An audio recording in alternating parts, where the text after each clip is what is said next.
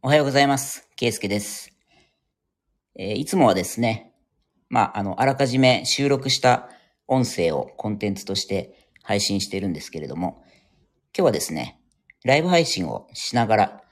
このライブ配信の録音をそのままアーカイブに残すというやり方でやってみようかなと思っております。で、いつもは、まあ、収録ですね、あの、楽しげな BGM を後から足すような形で編集してるんですけども、ちょっとあの、ライブ配信だと、えー音楽とその僕の声のボリュームがどれぐらいのバランスになってるのかっていう、まあよくわからないっていうのがあるので、まあ BGM の音量が大きすぎて声が聞きづらいというようなことにならないようにですね、初めから、えー BGM はなしでお届けをしようと思います。で、前回初めてライブ配信をしてみたときにですね、まあ、本当にお試しでやってみたっていう感じだったんですが、たくさんの方が聞いてくださって、まあ、すごく楽しかったんですね。で、中でもコメントなどたくさんしていただいて、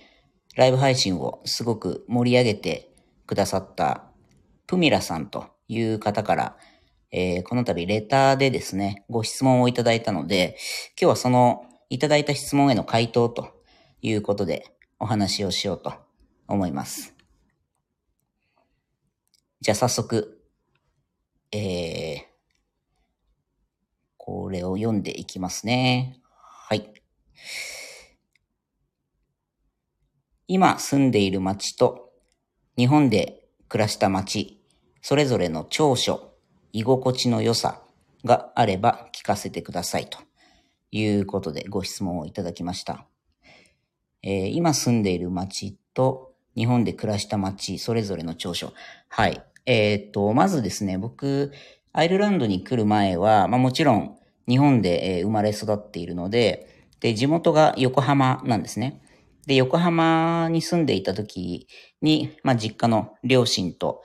えーそれから上に姉が一人いるので、まあ4人家族で生活をしていたわけなんですけども、で、横浜ではですね、まああの、すごく都会で、あの、ショッピングもですね、エンターテインメントも割と、あの、美味しいご飯屋さんとかもすべて揃っているので、まあ、その、いわゆる住みやすさという意味では、ある程度住みやすかったんだと思うんですけど、あ、の、僕、車椅子に乗っているので、そのバリアフリーっていう観点でお話をすると、横浜っていうのは、あの、実は、まあ、海もあって、で、こう、丘というか、まあ、低い山みたいなのも結構山と谷が地形的に多いので、まあ、坂がすごく多いんですよね。で、そういう意味で言うと、まあ、車椅子って結構その坂道が、あの、辛かったり、特にその上り坂ですよね。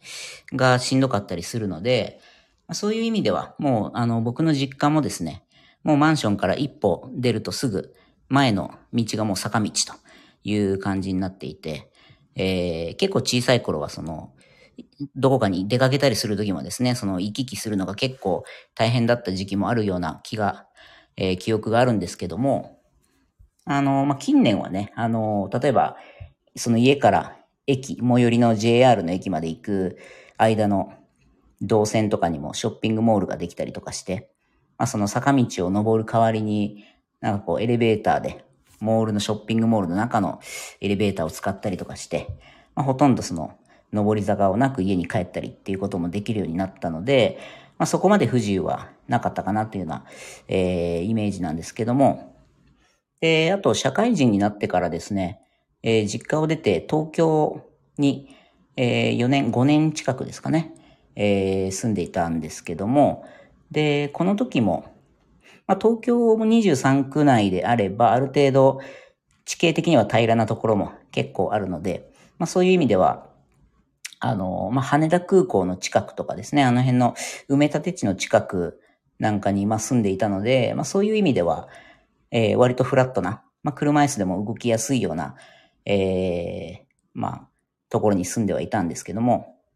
で、この横浜とか東京っていうのは基本的にはまあ、すごく都会なので、まあその都会らしいライフスタイルというかですね、まあエンターテイメントもたくさん無限にありますし、なので、まあ本当に社会人になってからも、なるべくその仕事以外の時間はこう、友人と会ったりですね、まあ食事に出かけたり、えー、まあカラオケなり、映画を見に行ったり、まあどこかでパーティーをしたりっていう、まあ本当に都会らしい生活を、まあ20代の頃していたわけなんですけども、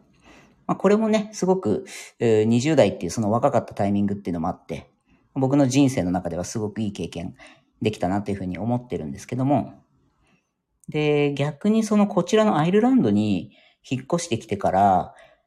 ちょっと最初はその正直不安もあったんですよね。というのは、その横浜とか東京っていうところでしか生活をしたことがない中で、まあ、このアイルランドで僕がこう引っ越してきた場所っていうのも、本当に人口が3万人ぐらいしかいない、すごく小さな街なので、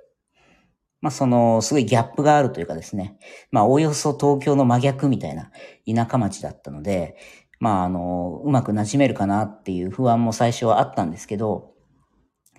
まあすごくその、いわゆる住めば都っていうんですかね、その言葉を、まあ、実感できたというようなあ体験をしていて、まあ、この田舎は田舎ですごく、あの、みんな住んでる人もですね、まあ、のんびりしていて、なんかみんなこう、あまりせかせかしていない人たちが周りに多くてですね。うん。で、僕自身も、その、休みの日の時間の使い方とかっていうのをこう、予定をまあぎっしりと詰め込んでいた東京に住んでいた頃の暮らしとは全く違って、まあ、ゆっくりと、えー、のんびりとですね、えー、まあ友人たちと食事をしたり、まあ家で料理を作ったり、えー、家で何かあ音楽を聴いたり、え、まあ動画コンテンツをいろいろと見たりとかですね。まあなんかこう、それはそれで、あの、時間の使い方をあ自分なりに工夫して有意義に過ごすことができるなっていうのも実感としてありますね。なので、まあ、結論、まあ、都会暮らしも田舎暮らしも、うんどちらも、まあ、順応できたというか、割と僕の中では好きかなっていう感覚はあります。はい。で、えー、もう一つ質問をいただいております。次がですね。今後どこかに引っ越すとしたら、どこの国、あるいはどこの町に住みたいですか？ということで、えー、こちらがですね、もうあの、私アイルランドに引っ越してきて、えー、ほぼ丸8年ぐらいが経とうとしていてですね、まあ結構その、この質問はいろんな人から受けるんですね。そのいつまでアイルランドにいるつもりなんですかとか、えー、次どこか引っ越す予定はあるんですかっていうのは結構聞かれるんですけども、で、僕も、まあ、時々それを考えることがあってですね。で、僕がその、割とその人生の中で自分の幸福度というか、その幸せのレベルをこう、上げる上でですね、すごく大事だなと思っていることが二つあって、まあ一つは、天気、気候ですよね。その僕、やっぱり暖かいところとか、天気が良くて、こう、たくさん太陽を浴びれるようなところが好きだなっていうのは、あの、特にアイルランドに引っ越してから痛感しているところでもあって、うん。まあ、ので、それがすごく、おそらく次引っ越すとしたら、一つ重要なポイントになるだろうということと、あともう一つはですね、食事ですね。僕あの、食べることが大好きなので、やっぱり自分のこう、舌に合う、えー、食べ物、料理とかっていうのをたくさん、えー、食べられるところが、やっぱり好きだなっていうのを改めて感じていて、で、この二つのポイントで言うと、まあ、すごく正直、あのー、まあ、ベタというか、な考え方にはなるんですが、やっぱりそのヨーロッパ自体の生活っていうのは僕もまだある程度気に入っているので、その中で考えると、やはりそのスペインですね。やっぱり、あの、すごく食べ物が美味しいっていうことと、まあ、比較的その温暖な気候。まあ、夏に関してはちょっとね、暑すぎるっていう面もあるんですけど、まあ、そういう意味ではスペインはぜひ、旅行だけじゃなくてですね、まあ、その、引っ越すっていう意味でもいつか住んでみたいなっていうふうに思っている場所ではあります。で、どこの街となると、うーん、まあ、これも特にどこっていう具体的なアイデアはまだないんですけど、あの、まあ、今までにスペインの中で一番たくさん回数を訪れているのがバルセロナなので、一番そのまあ土地感があるというか、まあ、大体その街の感じとか、えー、あとは交通の便、交通機関がどうなってるとかですね。まあ、その辺の、あとはまあその食べ物とか、あとまあ現地にその友人も何人かいたりとかするので、まあ、そういう意味では、あの、引っ越し先としては、えー、有望というか、割と不自由なく、う馴染むことができそうだなっていう感覚を今のところ持ってはいますけども、ちょっとまた今後ね、あのー、今年9月、10月あたりで、まだ僕が行ったことのない北スペイン、あの、バスク地方っていう、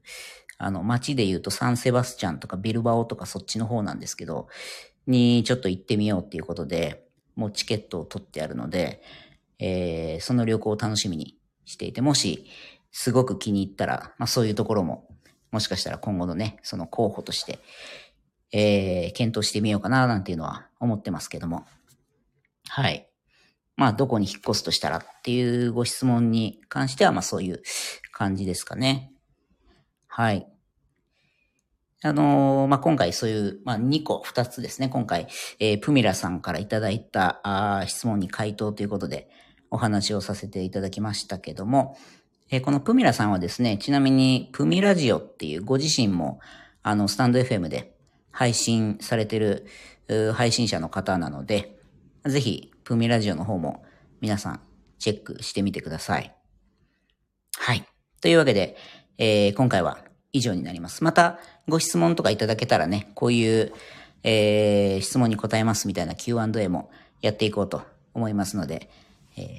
皆さんからのご質問お待ちしております。というわけで、えー、良い一日をお過ごしください。